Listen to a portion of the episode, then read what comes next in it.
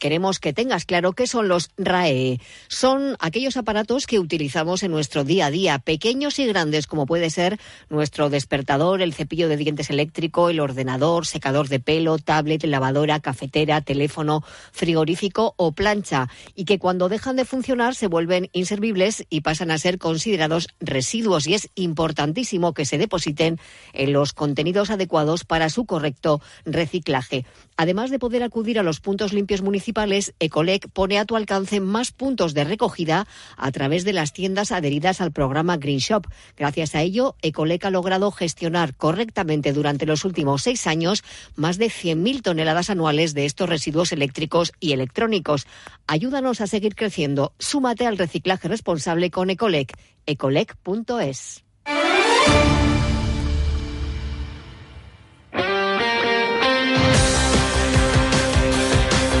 Radio Estadio Euskadi, Roberto Bascoy.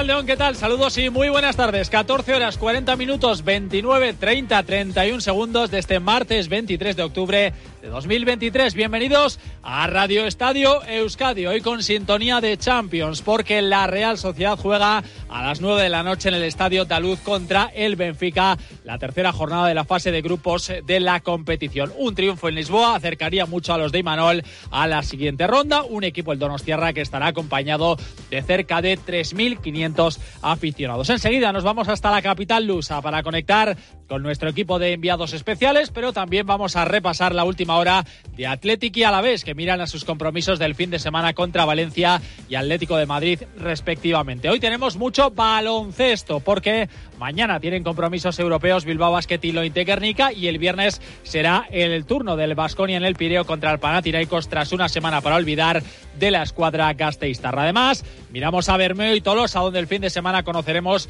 a los dos pelotaris que acompañarán a Altuna y Echeverría en las finales de, en las semifinales, perdón, del cuatro y medio. Con estos y otros temas polideportivos nos iremos hasta las 3 del mediodía con el mejor sonido que pilota Sonia Perendeira desde su nave técnica. Comenzamos. Esto es Radio Estadio Euskadi.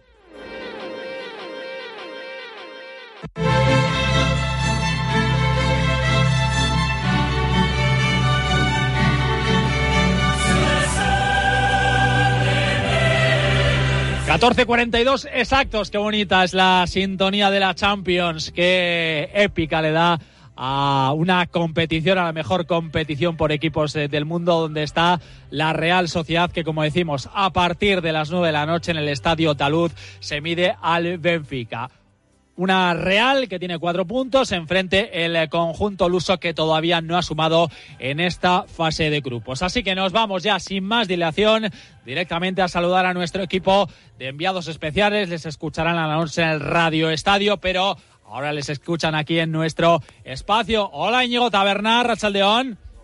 Hola, ¿qué tal? Muy buenas, buenas, buenas tardes, como se dice aquí. Eh, desde Lisboa, desde la capital portuguesa, una hora menos aquí, ¿eh? hay que recordar, ¿eh? que son las 2 menos 18 minutos de la tarde, la gente apurando, ¿no? Eh, el tomar algo, el picoteo antes de irse a comer para coger fuerzas de cara al partido de esta noche a las 8 horas portuguesa, 9 horas de Euskadi, ese encuentro de la tercera jornada de la fase de grupos de la Champions contra el Benfica. Y lo primero que queremos hacer es eh, pulsar un poco la opinión de, la afición de la Real a lo largo del más de uno Guipúzcoa con Eduardo Yáñez. Ya hemos hecho varias conexiones para hablar con aficionados. Hoy tenemos a un clásico de Onda Cero, como es el querido embajador John Urrestarazu, que está con nosotros. Seguridad, John. ya, no sé ni qué Bueno, aquí todavía Guardión, ¿no? Sí, sí, en Portugal sí. Eso es, tenemos un poquito de lío con, con el horario. Uno de los 3.500 eh, seguidores, Robert, que han venido a, a ver el partido, en este caso tú desde Sevilla, esta mañana prontito, ¿no? Sí, bueno, estamos relativamente cerca como para hacer el viaje del día y sí, a las 7 de la mañana hemos arrancado y ya a media mañana ya estábamos aquí. El cambio de hora nos ha beneficiado también. Haznos, tú que tienes experiencia en esto de la radio, haznos una fotografía de lo que se puede ver ahora mismo en el centro de Lisboa. Pues ahora podría ser como un día de, de derby, pero sin gente del Bilbao, por decir así, lloviendo, entonces pues todos en las terrazas, debajo de los toldos y, y tomando algo, o sea que bastante, bastante ambientado. Bastante buen ambiente. Y la última, John, eh, ¿con qué sensaciones de cara al partido de la noche?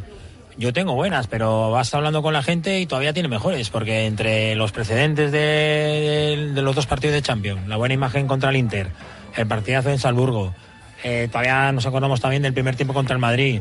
La gente está, está convencida, bueno, y además yo creo que con, con argumentos suficientes para pensar que hoy, además, eso, hay que quemar todas las naves porque ganando tienes prácticamente la clasificación en la mano.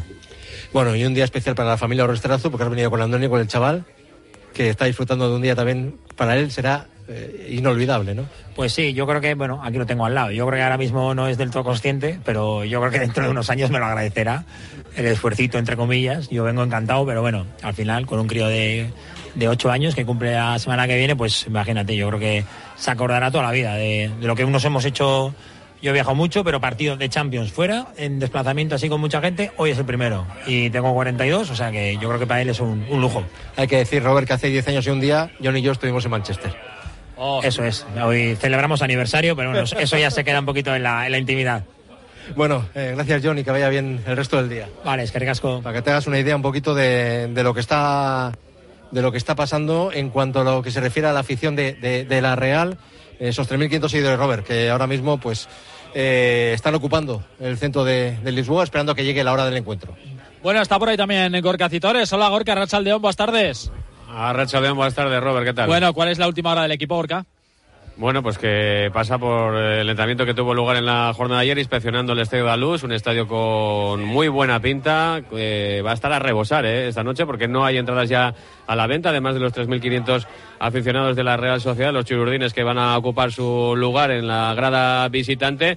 También la afición local eh, está ante prácticamente la última oportunidad para el Benfica de agarrarse a esa posible clasificación para la siguiente ronda de la máxima competición continental de, de clubes, Robert porque llega con cero puntos ¿eh? este, este Benfica y después de dos derrotas en, la, las dos primeras jornadas, la última ante el Inter, la primera de ellas ante el Salzburgo aquí en Lisboa, en este Estadio de la Luz, eh, quizá el, el, partido que menos esperaban perder y una Real Sociedad donde Imanol va con todo, ¿eh? va con eh, sus titulares, solo la baja de Andrés Silva arriba el portugués que no puede estar por lesión, además de Odriozola y de Tierney, el escocés, el lateral, eh, que se rompió precisamente en el derby frente al, al Athletic y que todavía tiene un largo recorrido para recuperarse de esa lesión. El resto están todos a, a disposición del técnico de Orio para que pueda sacar hoy un once de garantías y tratar de dar un golpe encima de la mesa, que es la intención de la Real Sociedad en esta fase de grupos de la Champions.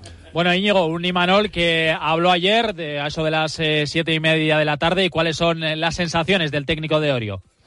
Lo primero hay que decir que se mostró gratamente sorprendido de la gran cantidad de periodistas que hemos viajado con la Real para este partido y también de la gran cantidad de periodistas portugueses presentes ayer en la sala de prensa del Estadio da Luz en, eh, en el campo del Benfica señalaba el técnico de Orio, eso es señal, valga la redundancia, de que es un partido importante, tanto para la Real como para el Benfica. Lo que tiene claro Ismanol es que si su equipo quiere sumar esta noche los tres puntos, Robert tiene que hacer un muy buen partido.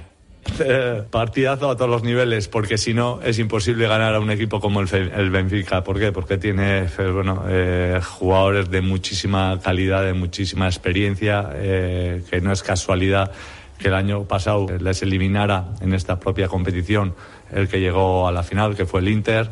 Eso quiere decir que es, es un equipo grande, que, que, es verdad que les faltan ciertos jugadores, pero que, que bueno, eh, que, que, han fichado otros, que, los que tienen tienen un gran nivel. Y entonces que para poder meterle mano a un, a un, al Benfica hay que hacer las cosas bien, tanto, tanto a nivel de defensivo como ofensivo. Ah, vale.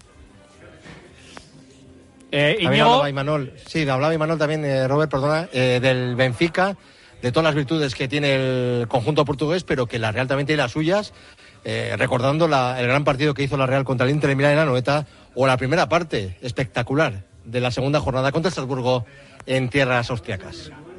No me voy a, aquí a explayar explicando todas las virtudes que tiene el, el Benfica, porque como os digo siempre, si no, mejor no, no saldríamos, como el día del Inter. Eh, y sin embargo, luego veis que el equipo cuando sale, sale con las ideas muy claras y es lo que vamos a hacer mañana. Respetando muchísimo al rival, con muchísima humildad, pero que no tengan dudas que este equipo mañana no viene a empatar. O sea, lo que quiere este equipo mañana es ganar. Y, y luego, evidentemente, el partido no, nos va a poner en, en su sitio, ¿no? las palabras de Imanol, pero también protagonismo ayer Íñigo para el guardameta, para el encargado de dejar la portería a cero. Sí, además un hombre que está en forma, uno de los jugadores que ahora mismo atraviesan por un buen momento, como es el portero Alex Remiro. Antes de que se me olvide, Un Ale Remiro, Robert, que ha empatado con Taque Cubo en la clasificación del trofeo Ducha Ya, donde premiamos al mejor jugador de la Real de la temporada. Ambos jugadores tienen 45 votos y, como decimos, lideran la clasificación por delante de Bryce Méndez, que tiene 42, contando ya los votos del partido contra el Mallorca. En duchaya.com encontrarás toda la información acerca de unos especialistas en cambiarte tu bañera por un plato de ducha en tan solo una jornada de trabajo. Ale Remiro, el equipo está capacitado para ganar esta noche al Benfica en su campo. Creo que todavía queda mucho para, para eso, que está claro que es un partido muy importante, pero todavía quedan muchos por jugar y puede dar todo muchas vueltas. Es verdad que son un gran equipo, que nosotros al principio, como has dicho, igual en el sorteo la gente igual no nos tenía tan en cuenta. Nosotros desde dentro sí, eh, veníamos con ambición y con confianza de demostrar todos estos años que estábamos preparados para este reto y lo queríamos coger y bueno, ahora tenemos una buena situación en la que si mañana conseguimos una gran victoria, que es lo que queremos, eh, se nos pondrá todo de cara, pero eh, aún así queda mucho. Gorka, ¿alguna cosa más para finalizar? Bueno, pues del Benfica, que la principal duda es la del Fideo Di María, del jugador argentino. Está tocado, no ha habido convocatoria del técnico del alemán Roger Smith, por cierto, al que ya derrotó la Real de Manuel Alguacil cuando el técnico teutón actual del Benfica dirigía al PSV Eindhoven hace tres temporadas en la fase de grupos de la Europa League 3-0. Ganó el conjunto de Manuel Alguacil y se clasificó para la siguiente ronda en el estadio de Anoeta. Veremos a ver si hoy corre la misma suerte. Del resto, bueno, pues eh, destacar sobre todo a Neves en el centro del campo, el joven centrocampista portugués de tan solo 19 años que se lo rifa a media Europa y que el Manchester United está pujando fuerte por él. La baja segura de Ba, eh, la duda, como digo, de Di María y también del turco Koksu en el centro del campo y la presencia, por ejemplo, de jugadores en la plantilla conocidos para la afición de la Liga Española, como puedan ser eh, Juan Bernat, Otamendi o Gonzalo Guedes, que vistiera la camiseta, por ejemplo, de, del Valencia. A las eh, nueve de la noche, ocho, aquí en Lisboa, en Portugal, ese partido desde las ocho y media, por en Euskadi, en el Radio Estadio de Onda Cero, contaremos esta tercera jornada de la fase de grupos de la Champions con color chururdín aquí en Lisboa con este Benfica, Real Sociedad del Este del Estadio Talus. Os escucharemos, como decía García. Fenomenal trabajo, gracias Gorka Citores, Íñigo Taberna, un abrazo. Ahora.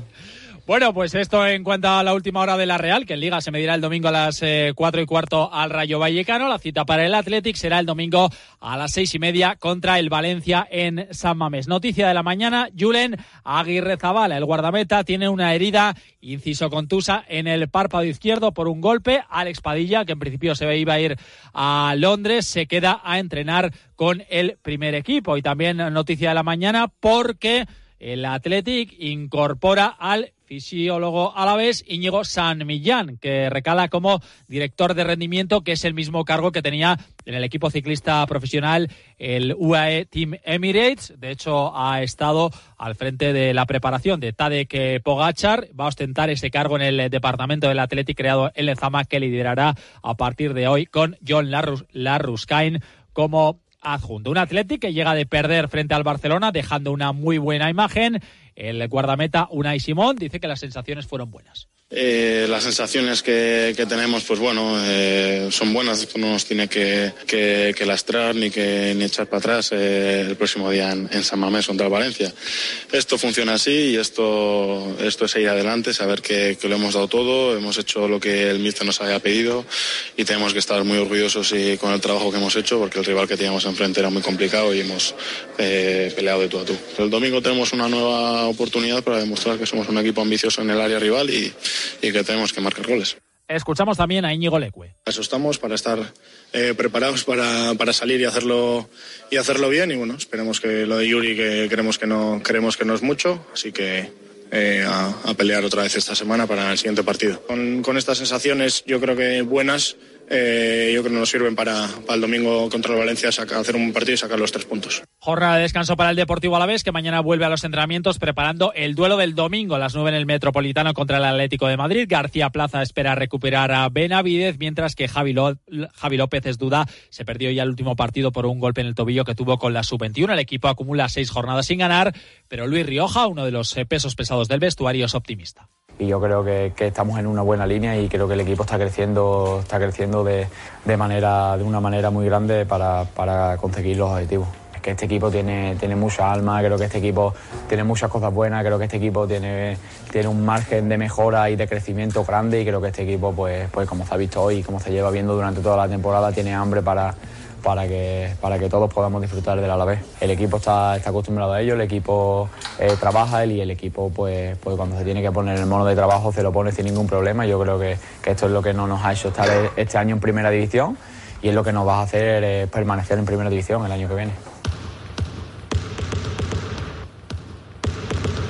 Sintonía de baloncesto porque tenemos una semana muy intensa con competiciones europeas para los nuestros. Mañana a las 8 en el Bilbao Arena, Bilbao Basket Sibiu de Rumanía, segunda jornada de la fase de grupos de la FIBA Europe Cup. También mañana a la misma hora en Maloste, Lointe Guernica frente al Sosnowek polaco en la Eurocup femenina y el viernes será el turno para el Vasconia en la Euroliga visita al Panathinaikos, dos equipos que no han comenzado nada bien, una victoria y tres derrotas y con las aguas revueltas por aquí por Gasteiz. Así que hablemos de básquet, que es como se llama el eh, nuevo libro de Sergio Vegas. Con él escribí hace unos años 30 deportistas vascos de leyenda. Yo quedé agotado de escribir libros, él ha vuelto a la aventura. Hola Sergio, muy buenas.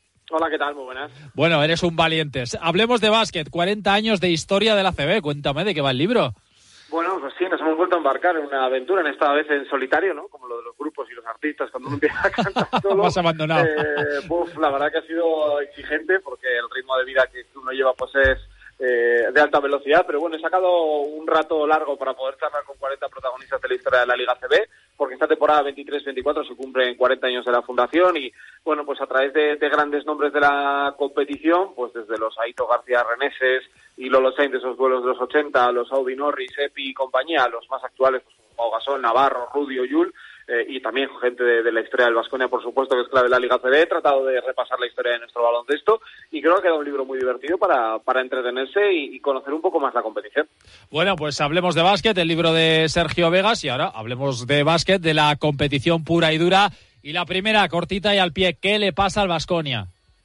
Bueno, yo creo que, que Vasconia está en una, en una situación en la que yo creo que la falta de un base la está notando mucho. Es un equipo que tiene calidad, yo creo que la tiene, una mejora notable en el juego interior respecto al año pasado, pero que en esa ausencia de un eh, playmaker, bueno, pues el equipo se ha encontrado una semana compleja con tres partidos en casa, que yo creo que a priori contaba con sacar dos de ellos, pues con tres resultados que no, que no quería, ¿no? Había dudas de si seguiría Joan Peñarroya o no. Eh, yo creo que está bien dar continuidad a alguien como Joan, que el año pasado yo creo que maravilló a todo el vasconismo. Y ahora a ver, ¿no? ¿Cuál es la respuesta del equipo eh, de cara al partido del viernes? Eh, la figura de Joan Peñarroya, como bien dices, está en entredicho. ¿Te sorprende su continuidad? No, no, porque realmente yo creo que podía suceder cualquiera de las dos cosas, ¿no? Y recordemos el año de Belimir Perasoy, que también se alargó mucho, ¿no? Ese, ese escenario. Y bueno, pues eh, realmente yo creo que lo importante para mí es que Bastón encuentre un base en el mercado que para mí es el jugador que le daría el salto de calidad a este equipo. ¿El problema es el base? ¿Es la dirección de juego o hay más eh, problemas de fondo? No, a ver, siempre habrá más problemas, pero yo creo que la recolocar ¿no? esa posición de base haría que Mannion tuviera un rol más secundario, que Cody Miller McIntyre pasara lo que yo creo que realmente vino, eh, Howard tendría un buen acompañante, bueno, hay nombres que están ahí encima de la mesa, ¿no? El último, el de Carly Jones, que hizo un gran mundial con su Andersburg, eh, pero tiene que mejorar ahí, sobre todo porque si tú analizas dos bases de Euroliga, Vasconia no está, no tiene al mejor entre los 10 mejores bases titulares y casi entre los 15 mejores bases titulares, y es que eh, es algo que yo creo que el club ya sabía desde el primer momento y que de momento pues no había encontrado esa solución. Y el viernes contra un Panathinaikos tiene un plantillón, pero no ha empezado nada bien, ¿eh? No, no, no, vamos a ver Vasconia porque es la primera que se va a ir a un pabellón muy caliente de verdad, porque lo acá vuelve a rugir como, como siempre. Es cierto que las salidas Vasconia este año no han ido mal, más allá de la de Murcia, en la que se encontró, no voy a decir un ambiente hostil, pero es un ambiente un poco en contra y el partido la verdad que fue, fue puesto abajo para, para el equipo de Murcia. Y bueno, yo quiero ver cuál es la respuesta del equipo. Si hay fichaje o no, si el Vasconia también puede mejorar a nivel defensivo, porque yo creo que eh, vimos eh, el partido ante el Real Madrid la muestra más real de lo que este Vasconia puede dar y tratar de ser competitivo ante un equipo que incluso ya está mirando el mercado, después de haber fichado creo que son 11 jugadores este verano. Bueno, eh, aprovechando que estás por aquí, te pregunto también por Bilbao Basket. Comentábamos eh, hace un ratito la cita de mañana en la Europe Cup. ¿Cómo estás viendo el inicio de los hombres de negro? Bueno, me está gustando mucho el proyecto de, de Ponsarnau, los fichajes que han hecho. Yo especialmente eh, me declaro fan de Melvin Panchar y de Kileya Jones. Me parecen dos aciertos totales, uno es del Aleporo y el otro pues eh, aprovechando un juego con unas condiciones físicas extraordinarias. Había cierta duda de eh, si, si, sería capaz de adaptarse ¿no? un baloncesto ACB más táctico, en el que la lectura del juego es muy importante, y yo creo que está demostrando que a medio plazo seguramente si las lesiones no, no le llegan, será un jugador de Euroliga, y creo que es un equipo sólido. Para mí es el décimo candidato en ACB eh, y el segundo en discordia para intentar arrebatar un puesto de Copa del Rey a los que el año pasado estuvieron en playoff y, y en Copa. Así que me parece que es una gran noticia que Bilbao vuelva a tener un bloque muy sólido. Sergio Vegas, compañero y amigo, como siempre un placer y ahí tenemos tu libro. Hablemos de básquet, 40 años de historia de la ACB. Sergio, un abrazo, gracias. Un abrazo enorme, hasta luego. Y acabamos con pelota, ya tenemos clasificados para semifinales del 4 y medio Altuna y Apello Echeverría. Los otros dos semifinalistas saldrán, uno el sábado en Bermeo con el duelo entre Ezcurdia y Jaca, el otro el domingo en el Beotíbar de Tolosa se miden Artola y Peña segundo. Aquí lo dejamos, recuerden, hoy a partir de las ocho y media Radio Estadio con ese duelo entre el Benfica y la Real Sociedad. Mañana estaremos aquí a eso de las 3 menos 20 en Radio Estadio Euskadi. Hasta mañana. Adiós.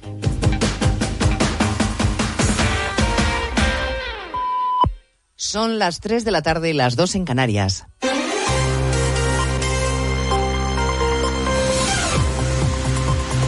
Noticias en Onda Cero. Buenas tardes, les resumimos en tres minutos la actualidad de esta mañana de martes que les venimos contando desde las 2 en Noticias Mediodía, sin fecha aún para la investidura y sin que aparezca el término amnistía en el programa de gobierno que han sellado hoy Sánchez y Yolanda Díaz un asunto sobre el que la Judicatura tiene una opinión bastante clara. En más de uno, el presidente interino del Consejo General del Poder Judicial, Vicente Guilarte, le decía al SINA que aquí no hay interés general que valga. Si atendieran interés general, lo habrían llevado ustedes en sus programas, porque es evidente que, que interesaría. Claro, pues, objetivamente no hay duda de que obedece a un interés coyuntural. No responde a un interés general ni tampoco se puede decir que ayudará a pacificar Cataluña. Esto lo cree el catedrático de Derecho Penal, Enrique Gimbernat. Esto de que con la amnistía se va a pacificar no tiene ningún sentido, porque su relato es pedir más, pedir más desde el punto de vista de los intereses nacionalistas que lo que ofrecen los partidos nacionales. En eso se distinguen. Por consiguiente, la amnistía en absoluto va a pacificar Cataluña. De la amnistía y la cesión al independentismo depende la investidura de Sánchez, pero el caso es que el término no se menciona en el acuerdo de gobierno que han escenificado hoy Pedro Sánchez y Yolanda Díaz. Un teatro a juicio del líder del Partido Popular, Núñez Feijó, para distraernos de lo que no quieren hablar. Que no nos distraigan con su pirotecnia y aclaren de una vez a los españoles lo que queremos saber. ¿Y qué queremos saber? ¿Cómo están las negociaciones con el independentismo catalán? ¿Y a cambio de qué están buscando los votos del independentismo catalán. Ese acuerdo de gobierno entre Yolanda Díaz y Sánchez ha sido la ceremonia política de la jornada, un acto, por cierto, en el que no se han admitido preguntas de los periodistas. Los protagonistas, el presidente y la líder de Sumar, que se han confesado satisfechos. Querido Pedro, yo sé muy bien que llegar a acuerdos es muy difícil, pero también sé que lo único que nos mueve, a ti y a mí, es defender a España y a sus gentes. Es el momento de formar un nuevo gobierno de coalición progresista. Y lo digo con toda la ilusión y con toda la esperanza. En muchas ocasiones me preguntan, bueno, ¿cómo te encuentras? Pero digo yo, con las mismas ganas, la misma ilusión y las mismas energías que el primer día cuando tomamos. Bueno, el acuerdo incluye una reducción de la jornada laboral sin tocar el salario, así que la patronal se pregunta hoy quién va a pagarlo. Consideran que esto es un atropello a la clase empresarial. Los sindicatos se quejan de que se les haya ninguneado con un acuerdo que debería quedarse en el marco de la negociación colectiva y el diálogo social. Por lo demás,